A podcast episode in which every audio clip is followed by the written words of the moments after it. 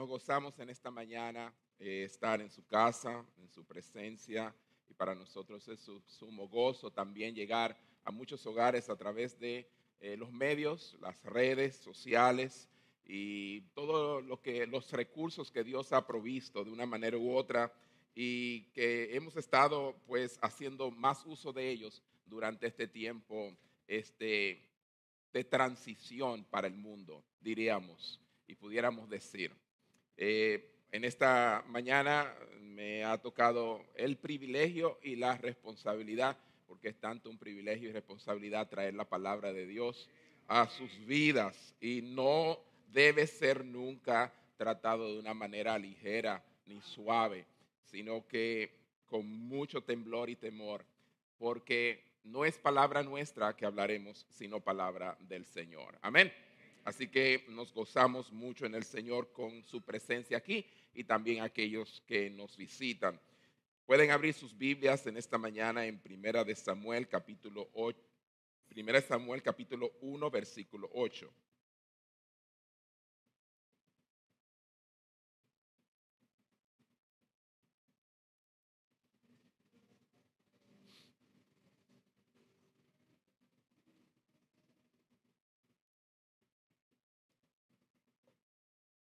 Primera Samuel capítulo 1, versículo 8. Dice así. Y el Cana, su marido, le dijo, Ana, ¿por qué lloras? ¿Por qué no comes? ¿Y por qué está afligido tu corazón? ¿No te soy yo mejor que diez hijos?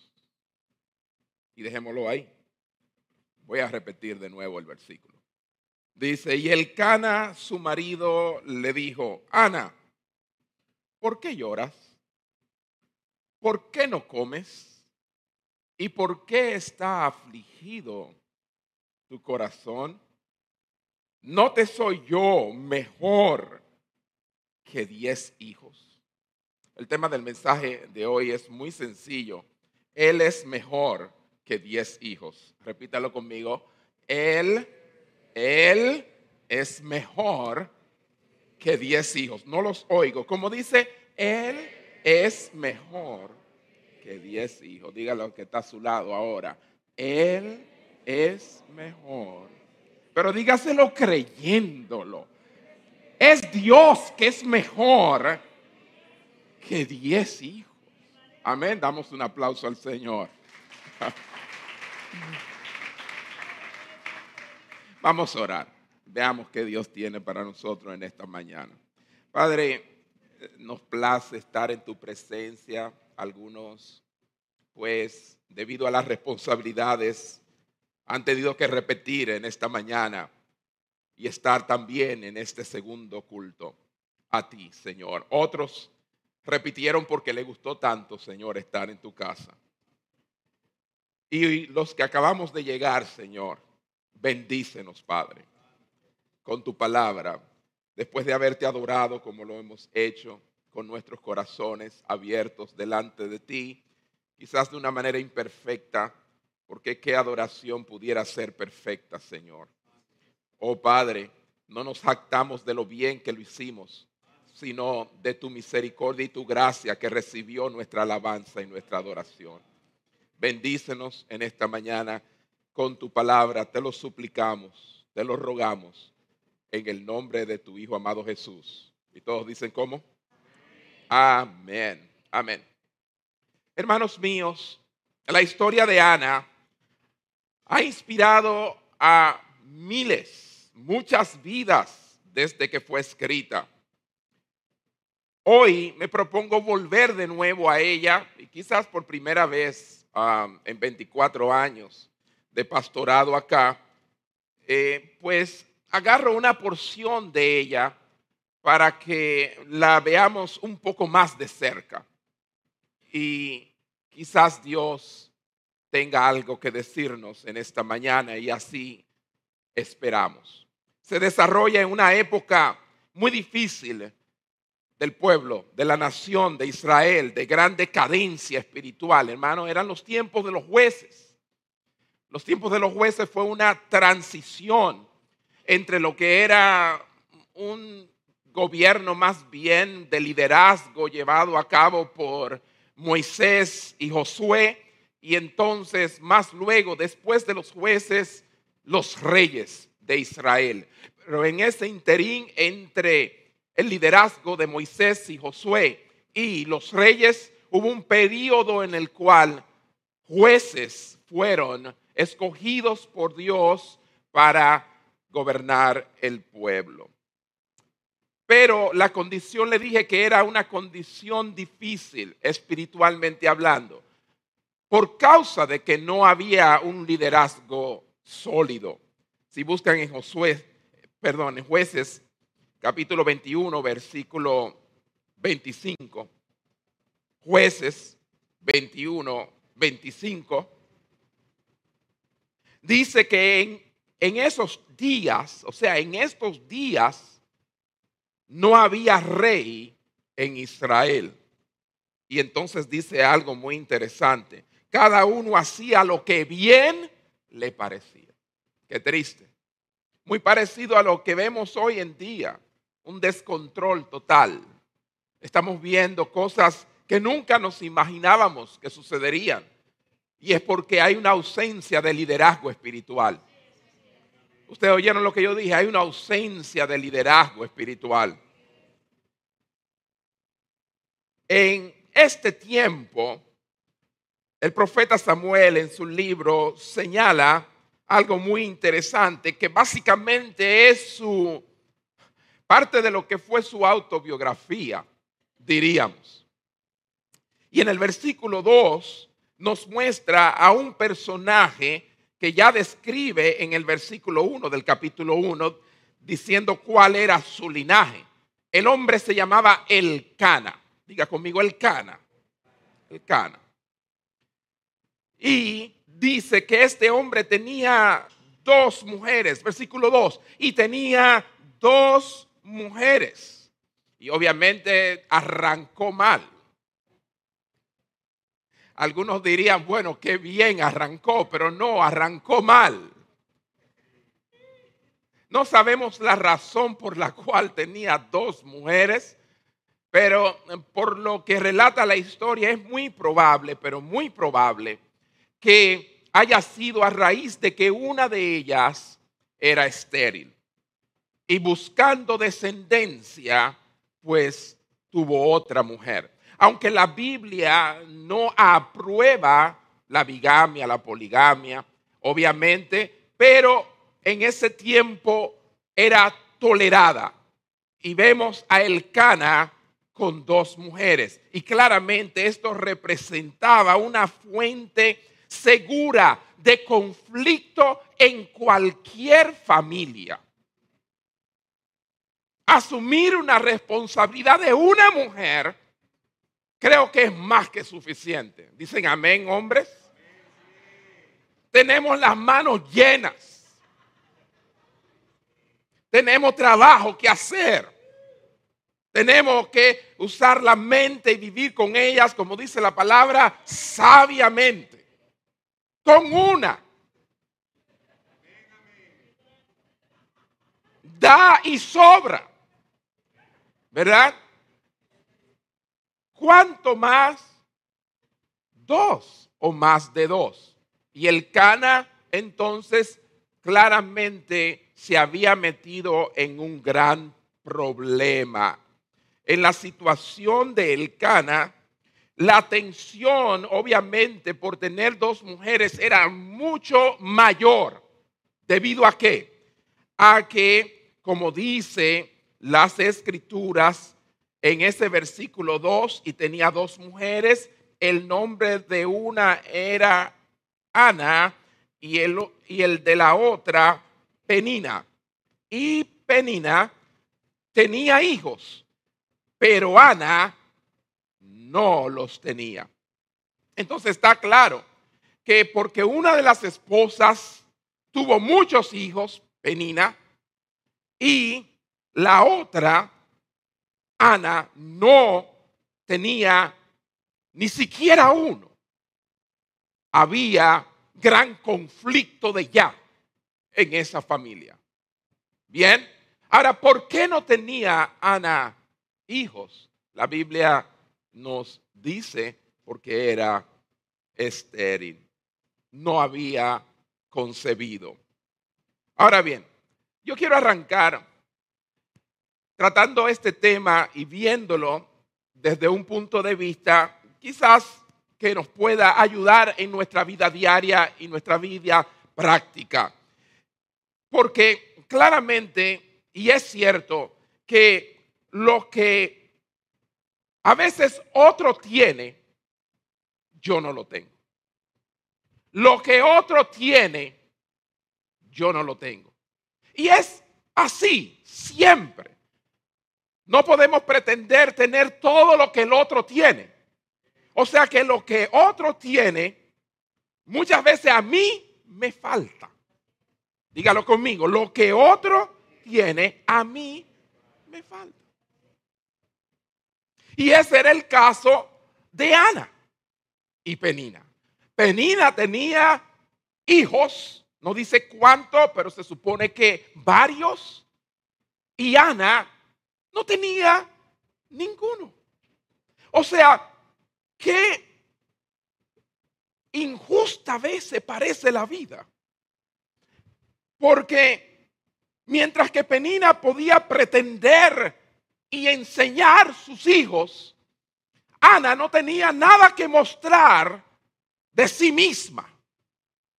¿Y cuántas veces nosotros queremos algo que mostrar? Queremos realmente lo que el otro tiene. ¿Cierto, hermanos? Y de alguna manera eso nos causa muchas veces tristeza. Yo me imagino a Ana preguntándose diciendo, ¿por qué Dios no me bendice con niños? Y quizás sea la misma pregunta que usted se hace en cuanto no niños, porque el tema no en sí es los niños, los hijos, sino cualquier cosa que usted está esperando que Dios le dé. Y que añora y anhela y ora y pide y aún no ha llegado. Es como si Dios no escuchara. Pues Ana se encontraba a sí mismo, rogándole a Dios por niños. ¿Por qué Dios no me bendice? ¿Por qué ha bendecido a esta mujer? Que probablemente ni era la primera esposa. ¿Qué ha sucedido? Yo no me explico. ¿Será que será mejor que yo ella? Y así mismo nos preguntamos muchas veces. ¿Por qué Dios bendice al otro y no me bendice a mí? Hello. ¿Qué es lo que pasa? ¿Qué he hecho mal? Y nos miramos y nos hacemos preguntas introspectivas, nos miramos nosotros mismos y decimos, pero óyeme, y me está cogiendo tarde. Hello. Ah, y ya estoy entrando en edad. Y todavía no aparece. ¿Ah? O todavía no lo he logrado. En este caso era algo tan importante en esos tiempos y para Ana de modo tal que hasta hallamos en las escrituras un respaldo de ello. En el Salmo 127, versículo 3, el salmista dice, he aquí herencia de Jehová, ¿qué son? Los hijos. Y entonces dice algo tremendo, cosa de estima, de valor, el fruto del vientre. O sea que estamos ante una persona que no está deseando nada malo, no está deseando lujo, no está deseando algo innecesario, no está deseando algo de poco valor está deseando y añorando algo de mucho valor, el fruto del vientre. Aquí, hermanos. La nueva traducción viviente dice, los hijos son un regalo del Señor. ¿Cuántos dicen amén? Al menos los míos son un regalo del Señor. Son una recompensa de su parte. Óigame, cuando uno se encuentra con versículos así y no tiene un hijo, dice que, ¿qué habré hecho yo mal? ¿Qué habrá pasado? Y más en estos días, hermanos, donde estamos viendo ah, el empuje hacia leyes eh, que promueven el aborto y, cuántas cosas. Eh, ah, entendemos bien este pasaje porque está dentro de un contexto donde el tener hijos era de suma importancia y de gran valor. Y hoy en día no se quieren los hijos. Y mientras menos tengamos, mejor. Pero ese no era el caso en esos tiempos. Yo me imagino a Ana preguntándose, ¿cómo sería tener hijos? Seguro, seguro que las otras mujeres, cuando ella pasara, le, le gritarían y le dijeran, eres bendecida. Eres bendecida. Y quizás ella escuchaba a, las mujeres diciéndoselo a Penina y añorando que se lo dijeran a ella. Y, y, obviamente hoy en día quizás no sea por los hijos, pero cuando la gente ve lo que tienes o lo que has logrado o lo que has adquirido, dicen, wow, tú eres un hombre, una mujer, ¿cómo? Bendecida. Y así eso despierta ciertas inquietudes en aquel que no tiene ni ha logrado lo que tú tienes y has logrado. ¿Me están siguiendo en esta mañana, hermanos? Ella tuvo que haber pensado, ¿qué sería tener hijos? Tener hijos ah, garantizaba de que el negocio familiar iba a continuar. Oiga, sí, porque a medida que la pareja envejecía, los hijos seguían con los negocios de sus padres. ¿Ah? ¿Y cuántas eh, personas eh, empresarias y, y que tienen diferentes tipos de negocio no están contando que sus hijos sean los que le den continuidad a su ardua labor de años y no quede en el pasado, en el olvido. ¿Verdad que sí, hermanos? Además, era como también, aparte de esa seguridad económica, era también como una seguridad, un seguro de vida. Sí, porque lo más seguro que Ana pensaba, si le sucede algo a Elcana, quiera Dios que no suceda, pero si le sucede algo a Elcana, si tengo hijos, porque ciertamente los hijos de Penina no es verdad que van a cuidarme. No, si yo tengo mis propios hijos, es como si fuera un seguro de vida, cuidarán de mí. ¿Qué situación más difícil? Además de eso, en la tienda de Ana había alegría, había gozo, había gente, música, lo más probable. Pero cuando se acercaban a la tienda de Ana, ella estaba solita. No había amor, no había risas, no había nada. Porque la ausencia de hijos y de familia causa soledad tristeza, un cierto abandono de parte de Dios. Hello.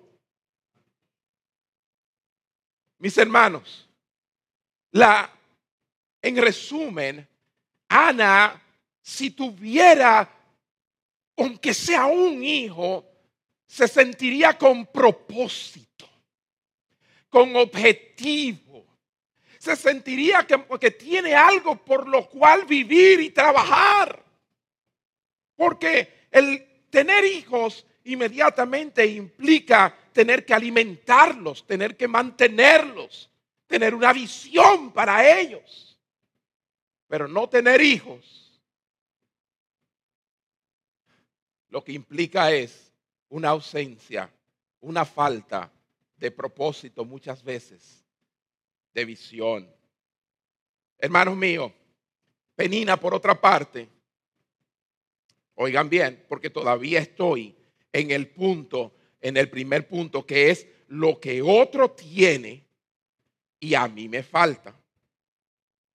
Pero no nos damos cuenta que Penina, por otra parte, buscaba ser amada por el Cana. Hello. A veces estamos solamente concentrados en lo que el otro tiene y yo no tengo. Pero asimismo, si saltamos de Ana y vamos donde Penina, Penina también mira hacia Ana y ve lo que ella no tiene y Ana tiene. ¿Cuántos me están siguiendo? O sea que todos aquí, de alguna manera u otra, en un momento dado, tenemos y nos falta. Amén, hermanos. Y el otro tiene, pero le falta.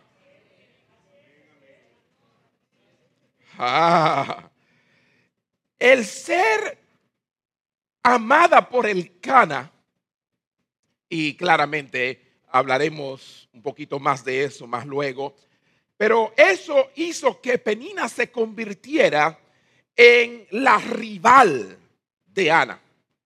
Busquen en el versículo 6, donde lo dice claramente. Hablando de Ana, y entonces introduciendo a Penina, dice, y su rival, o sea, Penina, la provocaba amargamente. O sea, en buen dominicano le hacía la vida imposible. ¿Para qué? De maldad, como decimos nosotros. Para irritarla. ¿No ha tenido usted a alguien así? Que el hecho de que usted tenga y él no tenga hace que la persona le trate mal, le envidie, porque no tiene lo que usted tiene. Pues Ana no le era suficiente no tener hijos, sino que también tenía a Penina haciéndole la vida imposible como si no fuera suficiente. La irritaba, la irritaba. La, la hacía enojar, enojándola. Y dice, entristeciéndola. Y da la razón porque Jehová no le había concedido tener hijos. Vaya, esto era algo internamente degradante. E-, era algo que le molestaba a Ana. Era algo un tanto humillante para ella. No la estaba pasando bien. La falta de eso la entristecía. La falta de eso la colocaba en una posición que la otra persona la menospreciara. Y yo pregunto en esta mañana, ¿la falta de qué provoca en tu vida esa clase de sentimientos? Pues yo quiero señalar algo muy interesante y es que el poder de Penina sobre ella, oiga bien, el poder de Penina sobre ella no era Penina misma. Repito, el poder, porque era un poder sobre ella, porque cuando Penina abría la boca, pues inmediatamente había unos sentimientos y una, y, una tristeza y un enojo y, y, eso es un tipo de poder. Y hay gente que tiene poder sobre la vida de otros. Todo el que termina haciéndote irritar, enojar y entristecer tiene poder sobre ti. Pero fíjense bien, no era tanto, hermanos míos, Penina en sí, sino más bien el patrón de pensamiento de la cultura de esos tiempos. Repito, era por causa de el patrón de pensamiento de la cultura de esos tiempos. Y me explico. Ana estaba siendo oprimida por la voz que estaba detrás de las palabras provocadoras de Penina. ¿Y qué voz estaba detrás de lo que Penina le decía a Ana? Era la voz de la demanda humana, de la cultura del hombre y este sistema del mundo en aquel entonces. O sea, no era tanto las palabras de Penina, y yo eso es lo que quiero que ustedes vean, es más bien cómo pensaba la gente de esos tiempos en cuanto a lo que tenía realmente valor. ¿Me están siguiendo? En el antiguo Israel, una familia con muchos hijos era una señal inequívoca de que Dios estaba bendiciendo a un hombre justo. Repito, ¿qué es lo que se pensaba? Si este hombre tiene muchos hijos, esto era una señal de que Dios lo estaba bendiciendo porque era un hombre justo. O sea que el Cana, lamentablemente por medio de Ana, no era considerado un hombre justo ni bendecido. Hoy en día también, y lamentablemente aún la misma iglesia ha entrado a, a enseñar que dependiendo de las cosas que yo posea, entonces se me cataloga como una persona bendecida o no. Hello. Qué lamentable que la gente juzgue si soy bendecido por lo que poseo. En el caso de Ana, ella obviamente no cualificaría para una mujer bendecida en estos tiempos. Sencillamente porque no tenía hijos. Y mucho menos el Cana por vía de ella. En esa cultura, mis hermanos, la mujer encontraba su identidad, su dignidad en tener hijos. Repito, en esa cultura de aquellos tiempos, una mujer tenía identidad cuando tenía hijos. Una mujer tenía lo que se llama dignidad cuando tenía hijos. Y yo me pregunto hoy en día, ¿cuáles son las cosas que buscamos hoy en día para que nos den identidad y para que nos den dignidad? ¿Qué es lo que tanto nos afanamos hoy en día para ser reconocidos y para tener un nombre y para que se nos respete? ¿Qué es lo que buscamos? ¿Qué es lo que te da identidad, dignidad? Pues a Ana lo que le daba identidad, dignidad, era tener hijos, aunque sea uno.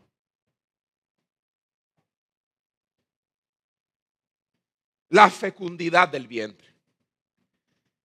La fecundidad del vientre de una mujer era como el lenguaje de éxito de la cultura. Cada cultura tiene un lenguaje del éxito. En esa cultura eran los hijos. En esta cultura, oigan mi hermano, el lenguaje del éxito, escríbalo ahí, usted lo conoce, usted sabe que si tú estás bien montado, si tienes una casa, si tienes hijos que han estudiado, que se han graduado, si tienes una familia bonita, si tienes esto, si tienes aquello, si tienes esto, si tienes aquello, si adquieres esto, si adquieres aquello. Eres una persona exitosa.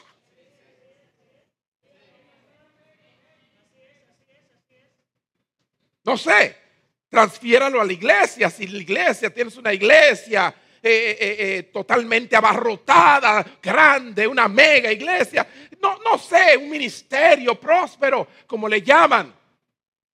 Eres un pastor o un líder exitoso.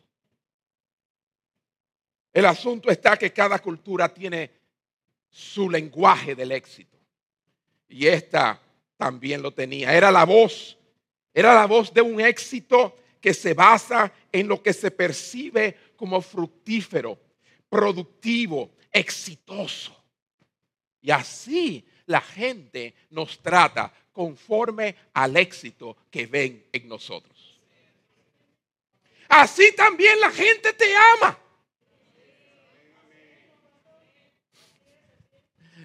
Valga, valga la aclaración. Ah, cuando tú eres una persona muy exitosa, ay, cuánta gente te ama. Pero cuando estás en la olla, como están muchos cayendo en la olla en estos días, ah, post pandémicos, ¿cuánta gente tienen a su alrededor? Se van alejando, no vaya a ser que me metan en la olla también a mí.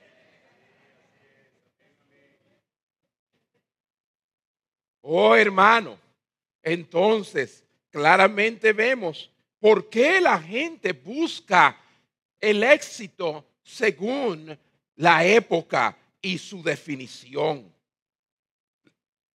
Yo pregunto, ¿qué es lo que no tienes? que desearías tener? ¿Qué es lo que no has logrado aún? ¿Qué quisieras lograr? ¿Por qué causa eres a veces menospreciado? ¿Por qué está triste tu alma y a veces se entristece? ¿Qué es lo que te hace sentir muchas veces menos que el otro? Y hoy en día, hermano, donde tenemos eh, eh, medios por los cuales podemos alcanzar a ver todo lo que los demás tienen y donde también todo el mundo está haciendo alarde de lo que tiene. No bien compran algo cuando ya tú lo ves porque lo suben a su plataforma, a las redes sociales. Y tú puedes ver de muchos cómo adquieren cosas y cómo cambian su look de un día para otro y el otro día a veces tres cuatro veces en la semana y tú con el mismo look.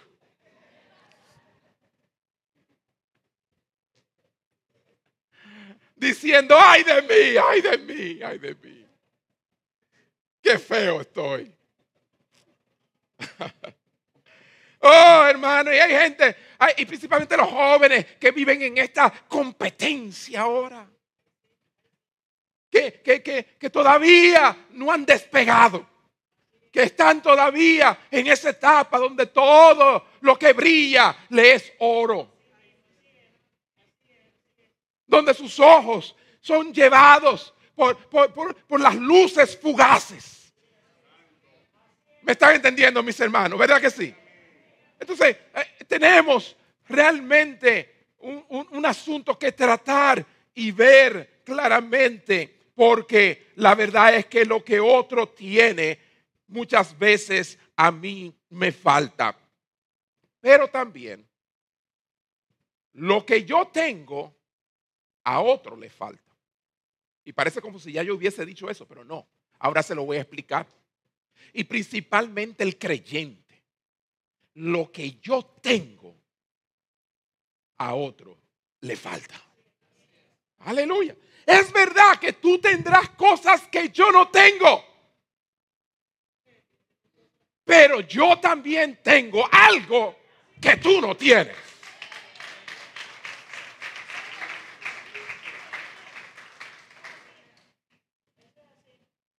Esta familia acostumbraba subir a adorar a Dios a Silo al templo. en aquel entonces donde estaba.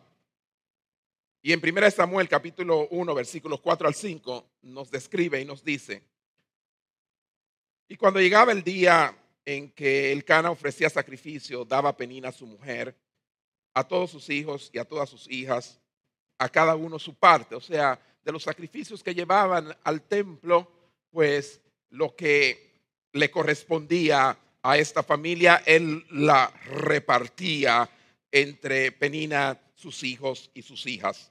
Pero, y me gusta ese pero, no todos los peros son buenos, pero este es bueno. Pero a Ana daba una parte escogida. Pero a Ana daba una parte escogida. Porque amaba a Ana. Aunque Jehová no le había concedido tener hijos. Oiga bien, él repartía equitativamente entre Penina y sus hijos. Pero cuando llegaba a Ana, que no tenía hijos, le daba a ella una porción escogida, especial. Aleluya. A pesar de que ella como dice aquí, aunque Jehová no le había concedido tener hijos. Qué precioso, hermano. O sea que la razón por la cual él le daba eso no era porque ella tenía muchos hijos, sino a pesar de que Jehová no le había dado hijos. Y, y claramente, hermanos, se parece mucho a lo que es el trato de Dios con nosotros. Aún siendo pecadores, Cristo murió por nosotros. Aún estando en falta, aún estando corto de las expectativas de Dios, Dios nos amó y dio su más precioso tesoro escogido, Cristo Jesús por nosotros.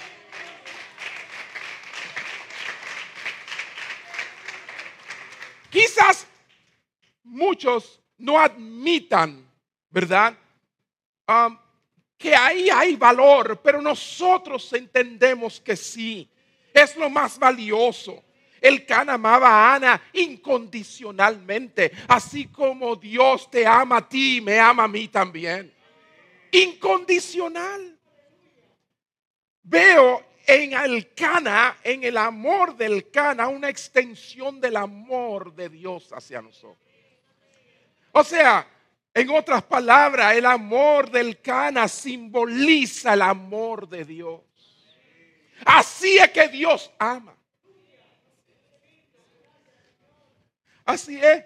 Cuánto no quisiéramos dar y, alegrar el corazón de Dios. Mas sin embargo, muchas veces quedamos cortos de ello. Pero Dios no, por encima de la ausencia, de, de, quizás el fruto que Él espera de nosotros, aún así nos ama incondicionalmente.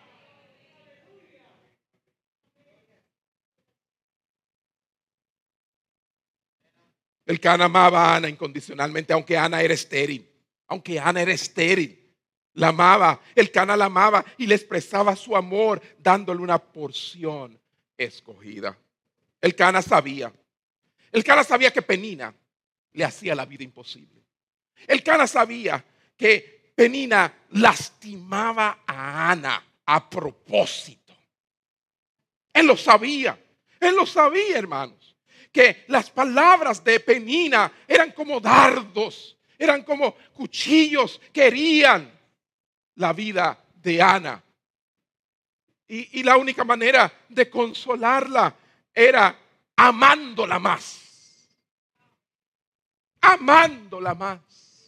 Hermano mío, es precioso, hermano.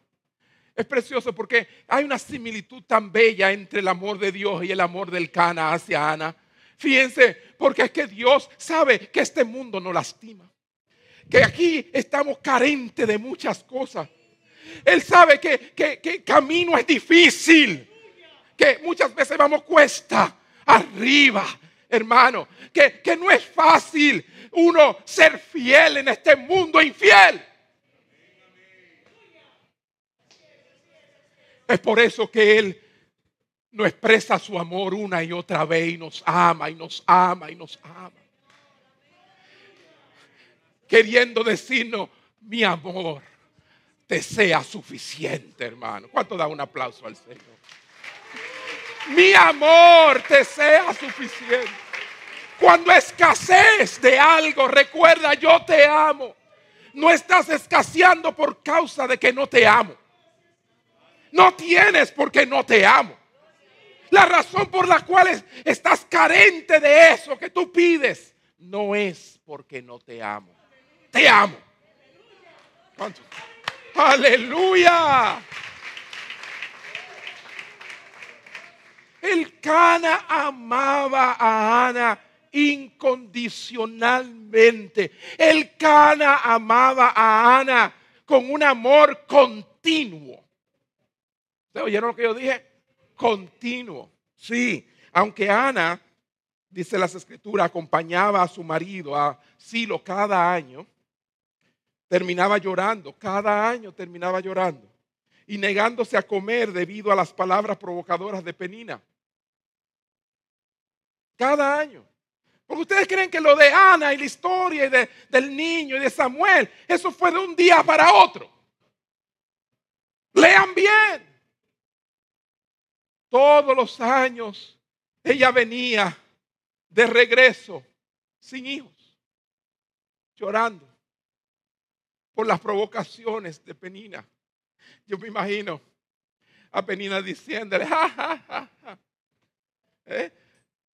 yo tengo hijos y tú no. ¿Ah? Mientras que Ana obviamente su corazón no daba para decirle, yo tengo la mejor porción y tú no. Claramente hubiese sido duro, pero era la realidad y por eso Penina la envidiaba. Envidiaba cómo Ana podía tener el amor del Cana, no dándole al Cana lo que él quería, hijos de ella. Y no se gozaba con los hijos que tenía. Pero por este lado, Ana tampoco se daba cuenta del inmenso amor que estaba recibiendo del Cana, aunque no le había dado hijos. ¿Están viéndolo, hermanos? Oh, hermanos míos, no sabemos cuántos años transcurrieron, pero la palabra nos dice que esto sucedía año tras año. O sea que el Cana seguía amándola. Porque amar es importante, hermano, pero seguir amando es aún mucho más importante. Es desafiante. ¿Cuánta gente no comienzan amándose y terminan odiándose? El asunto no es comenzar a amar a alguien, el asunto es continuar amando a esa misma persona. Y eso es lo que hace Dios. Su amor es eterno. Su fidelidad es para siempre. Su misericordia, hermano, estará ahí en las buenas, en las malas. Dios, Dios nos ama con un amor continuo.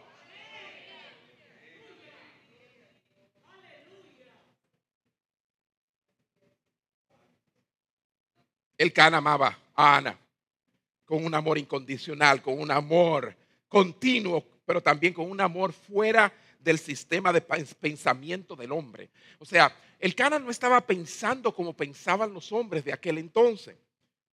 Fíjense, 1 Samuel 1.8, que es nuestro texto base. Y el Cana, su marido, le dijo, Ana, ¿por qué lloras? ¿Por qué no comes? ¿Por qué está afligido tu corazón? ¿Cuántas preguntas, eh? ¿Ah? Y después le dice, no te soy yo mejor que diez hijos. Y la cantidad ahí no eh, eh, importa en realidad, porque lo que habla es de un número completo. Eh, habla como si nosotros dijera, decimos mil veces, te lo he dicho. Eso quiere decir muchas veces, ¿verdad? Asimismo el número 10 ahí es un número de, de, que algo está completo. Ya, ya yo te soy. En otras palabras, mejor. O no te soy mejor que diez hijos. O lo que sea que tú quieras. Oh, wow. Era un amor que encontraba valor en ella, sin una demanda de, de que fuera fecunda, como la cultura así lo veía. La cultura, una mujer como Ana, no iba a ser amada, iba a ser despreciada por su marido. Pero fue todo lo contrario. Para el Cana, él no le hizo caso a la cultura, él amaba con locura. Así como no ama a Dios con locura, nosotros también. Amén, hermanos. Realmente era Dios, era Dios amando a Ana a través del Cana. Ah, pero ella no lo podía ver. Ella estaba sumida en su pesar. No tengo hijo, no tengo un carro, no tengo una casa. Lo que tengo es esto, lo que tengo es lo otro. Se me está cayendo. Si...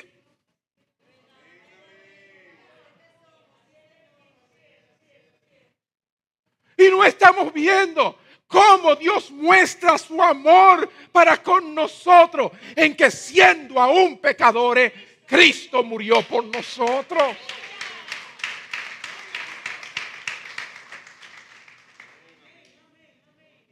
Y de alguna manera Dios se la encarga para bendecirnos y mostrarnos su amor por otra manera, otra fuente.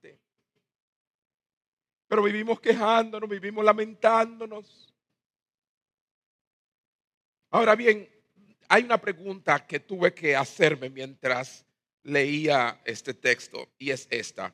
Si este amor, oiga bien, si este amor describe el amor de Dios hacia ella, el amor del Cana, el Cana, su amor, describe el amor de Dios hacia Ana. Entonces, ¿por qué su infertilidad había sido causada por Dios? Vuelvo y repito. Si este amor describe el amor de Dios hacia ella, ¿por qué entonces su infertilidad había sido causada por Dios? Porque es que no podemos obviar eso, hermano. Ahí dice que la causa de su infertilidad era Dios mismo. Dos veces en el versículo 5, versículo 6. Pero a Ana le daba una doble porción porque él amaba a Ana. Eso lo entendemos. ¿Ok? Pero si este amor es una extensión y representa el amor de Dios hacia Ana, entonces, ¿por qué dice, aunque el Señor no le había dado hijos? ¿Cómo puede amarme y no darme hijos? ¿Cómo puede decirme tú que Dios me ama y no me ha dado lo que necesito, lo que quiero? Una pregunta interesante, teológica. ¿Cierto? Y es donde la gente se pierde y dice, pues, como no me e, es la y entonces encima de eso no es el diablo, es, es Dios que no le ha concedido hijo porque él puede concedérmelo. Entonces, de modo tal que el, el, resultado de eso muchas veces la gente termina diciendo, pues entonces Dios no me ama. ¿Ve? Y así pueden hablar aquellos que están viviendo debajo del puente. Mientras que los que viven en mansiones dicen, ay Dios sí me ama.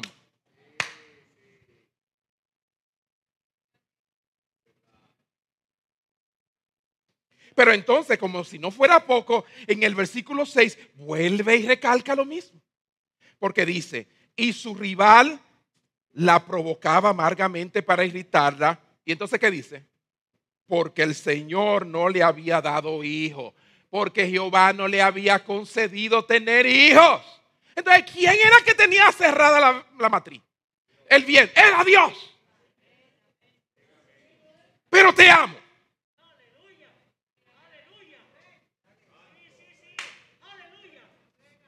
Porque yo abra la matriz o no la abra, eso no tiene nada que ver con la realidad de que yo te amo te dé o no te dé, tú tenga o no te tenga, ah, si tú tienes lo que el otro tiene o deja de tenerlo, eso no cambia la realidad de que yo te amo.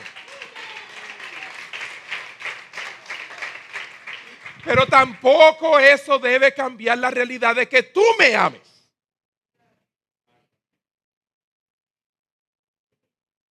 Porque muchas veces le amamos dependiendo de cuántas oraciones nos contesta Dios. Ay Dios, yo sí te amo. ¿Cuándo se escuchan esas palabras? Cuando las cosas van muy bien. No cuando un ser querido nos es arrancado de las manos. Irreplazable.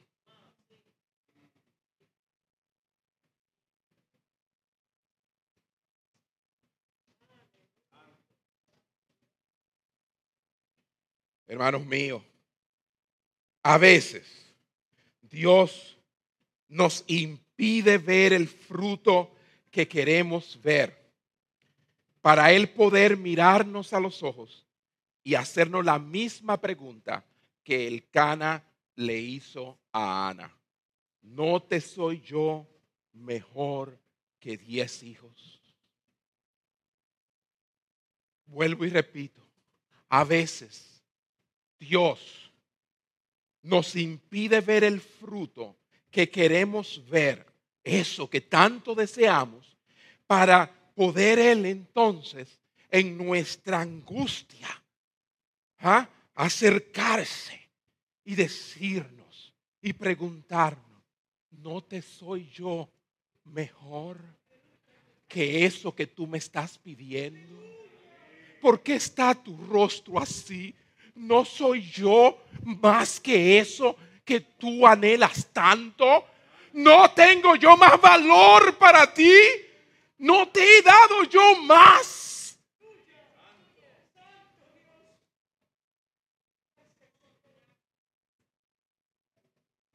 Y hermanos míos, no es, no es que Él no quiera darnos lo que tanto anhelamos sino para que podamos realizar que si lo tenemos a Él, lo tenemos todo.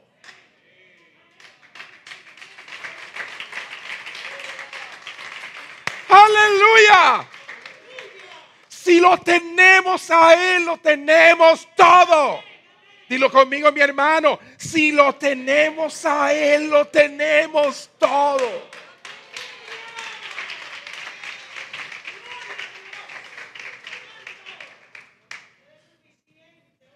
A veces yo escucho a las personas decir, no, porque mientras hay vida, hay esperanza. Dios está ahí. Pero es porque están esperando un resultado, ¿verdad? Positivo, ¿verdad? Pero no es porque entienden que Él es nuestra esperanza. nuestra esperanza no es que los resultados sean diferentes, la esperanza es que tenerlo a Él representa la máxima esperanza que cualquier ser humano pueda tener. Porque ya sea que vivamos o que muramos, somos del Señor. Y esa es nuestra esperanza. Dale ese fuerte aplauso al Señor.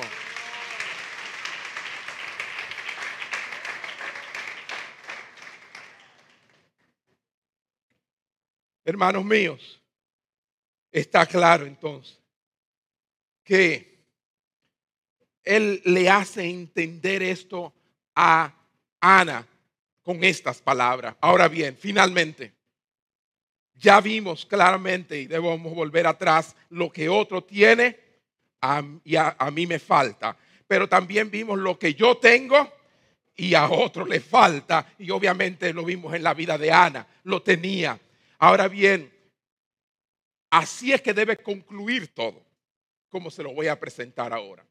Lo que me faltaba, que ya me puede faltar.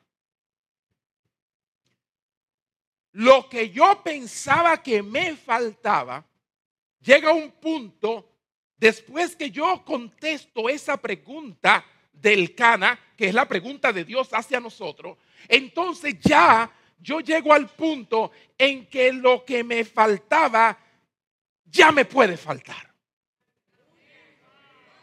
Cuando da un aplauso al Señor. Ahí es que Dios te quiere llegar. Ahí es que Dios te quiere llevar a que lo que hacía que tu vida se derrumbara y te entristecieras o lo que te hacía falta ya te puede faltar. Y vimos, vimos a Ana, hermano, llorando y no comía a causa del doloroso peso del sistema del hombre que envolvía su identidad, su dignidad, porque ella no era productiva ni fecunda. Ahora se levanta otra vez, porque fueron otra vez al templo, ¿verdad? Y se levanta otra vez para entrar en el templo y derramar su corazón ante el Señor una vez más. Pero ahora había algo diferente. La gente casi no, no, nadie ve eso, pero ahí hay una transición, hay una manera de pensar diferente, porque hasta ese momento nunca ella había orado como oró. O sea que a veces estamos orando mal. Y Ana no se describe sus oraciones anteriores, pero pero lo que se dice era que lloraba y desconsolada y triste y amargada, irritada, eh, eh, con pinina eh, haciendo en la vida. Pero ahora ella entra en el templo. ¿Ah? Una vez más. Y veamos en el versículo 9 y el versículo 10 y se levantó Ana. Después que hubo comido y bebido en Silo. Y mientras el sacerdote Elí estaba sentado en una silla junto a un pilar del templo de Jehová, ella con amargura de alma oró a Jehová y lloró, como dice, abundantemente. Y si lo detenemos ahí, oiga hermano, decimos, pero y entonces, pero nada cambió. Estamos en lo mismo, estamos en lo mismo. Lloró, ¿ah? y estaba apesumbrada, pero no. Si seguimos leyendo, el versículo 11, hay una transición increíble de algo que ella hace que manifiesta que ella ya entendió. Dice, e hizo voto y dijo, oh Señor de los ejércitos, si tú te dignas mirar la aflicción de tu sierva, te acuerdas de mí y no te olvidas de tu sierva, sino que dieras a tu sierva un hijo varón, yo lo dedicaré a Jehová todos los días de su vida y no pasará navaja sobre su cabeza. O sea, yo lo que tú me des, te lo devuelvo.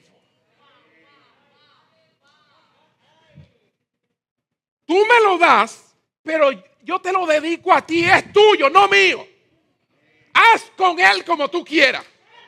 Úsalo para lo que tú quieras. Que sea para tu gloria lo que tú me des.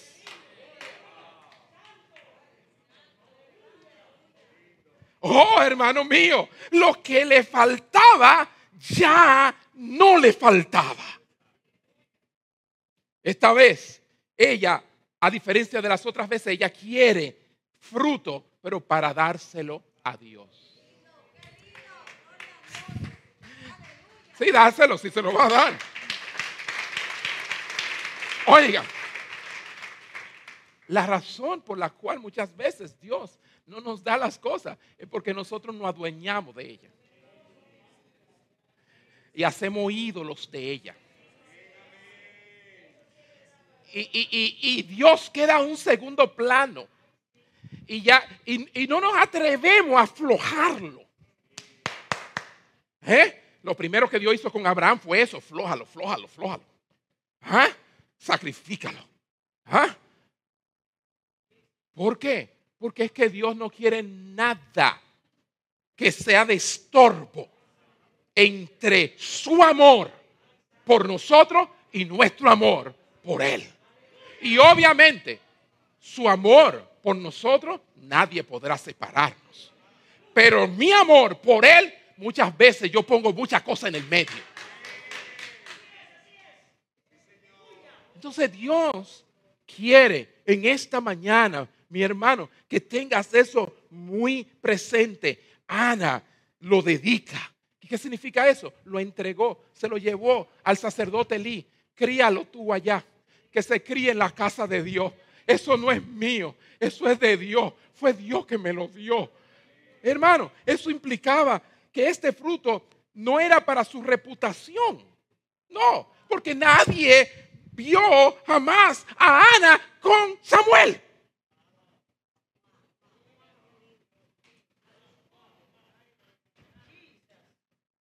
Ella no andaba luciendo, mira mi bebé, mira, no, no.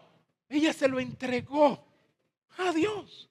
Este fruto no era para quitar su desgracia y vergüenza y para encontrar su dignidad, su valor, su identidad, como muchos de nosotros buscamos eso.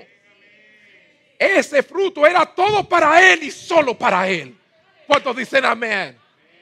Y así tiene que ser tus hijos. De Él y solo para Él. Así que tiene que ser tu casa. De Él y solo para Él. Así que tiene que ser tu carro. De Él y solo para Él. Así tiene que ser todo en tu vida. De Él y solo para Él.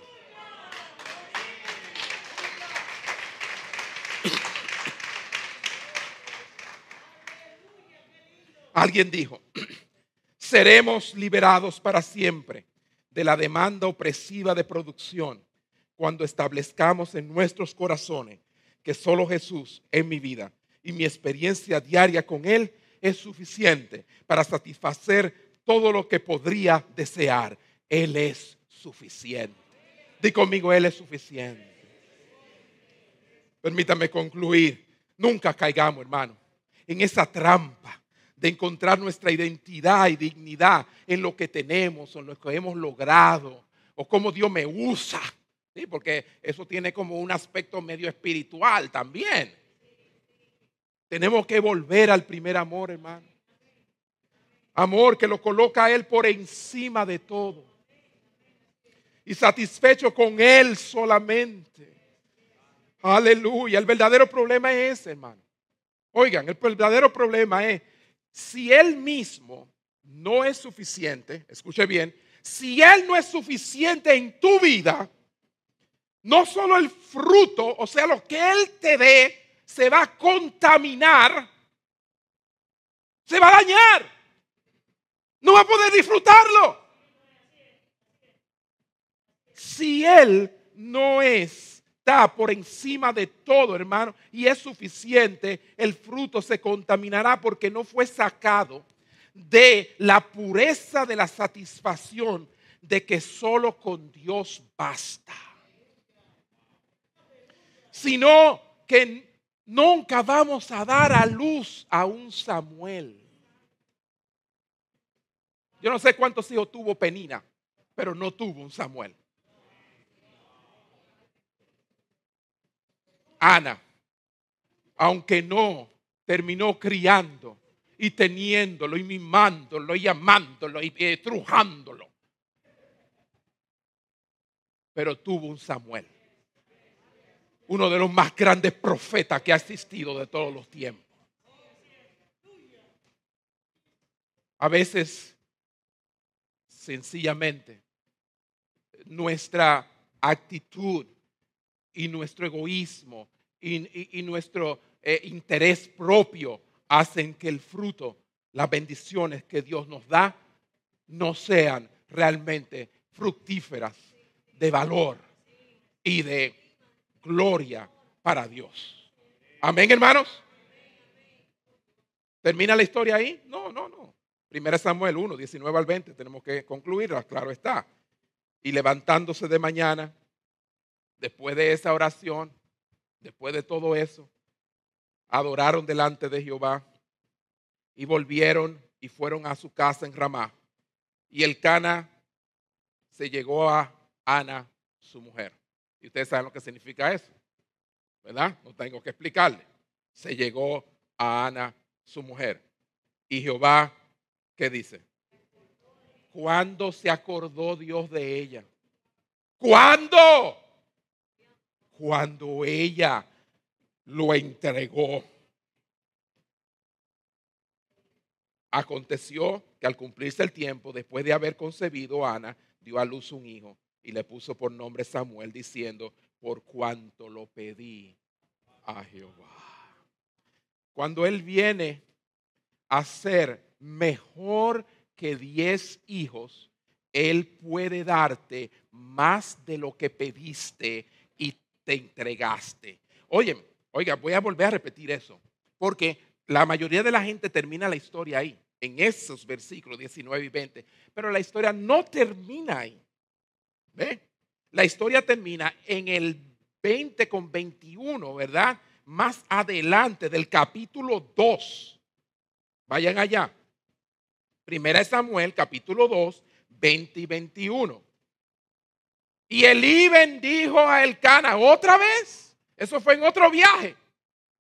Elí bendijo a Elcana y a su mujer diciendo, Jehová te dé hijos de esta mujer en lugar del que te pidió a Jehová. En lugar del que pidió a Jehová. Y se volvieron a su casa. Y no lo dice, pero el Cana se llegó a su mujer. Y ella dice que, y visitó Jehová a Ana, y ella concibió y dio a luz tres hijos y dos hijas. Y el joven Samuel crecía delante de Jehová. Él es poderoso para darnos mucho más abundantemente de lo que nosotros pedimos o entendemos, según el poder que actúa en nosotros. Hermanos míos, qué bendición cuando Él viene a ser mejor que diez hijos para nosotros. Entonces Dios nos da no solamente lo que le pedimos, sino mucho más de lo que le pedimos. Amén, hermanos. Que ese fruto esté en nosotros. Ese fruto que encuentra en Él plena satisfacción. Di conmigo, tú mismo eres, dilo, tú mismo eres más para mí que todo el fruto y el éxito en el mundo entero. Si lo tengo todo y no te tengo, no tengo nada. Pero si te tengo a ti y nada más en el mundo, Dilo fuerte. Lo tengo todo. Que Dios te bendiga en esta mañana.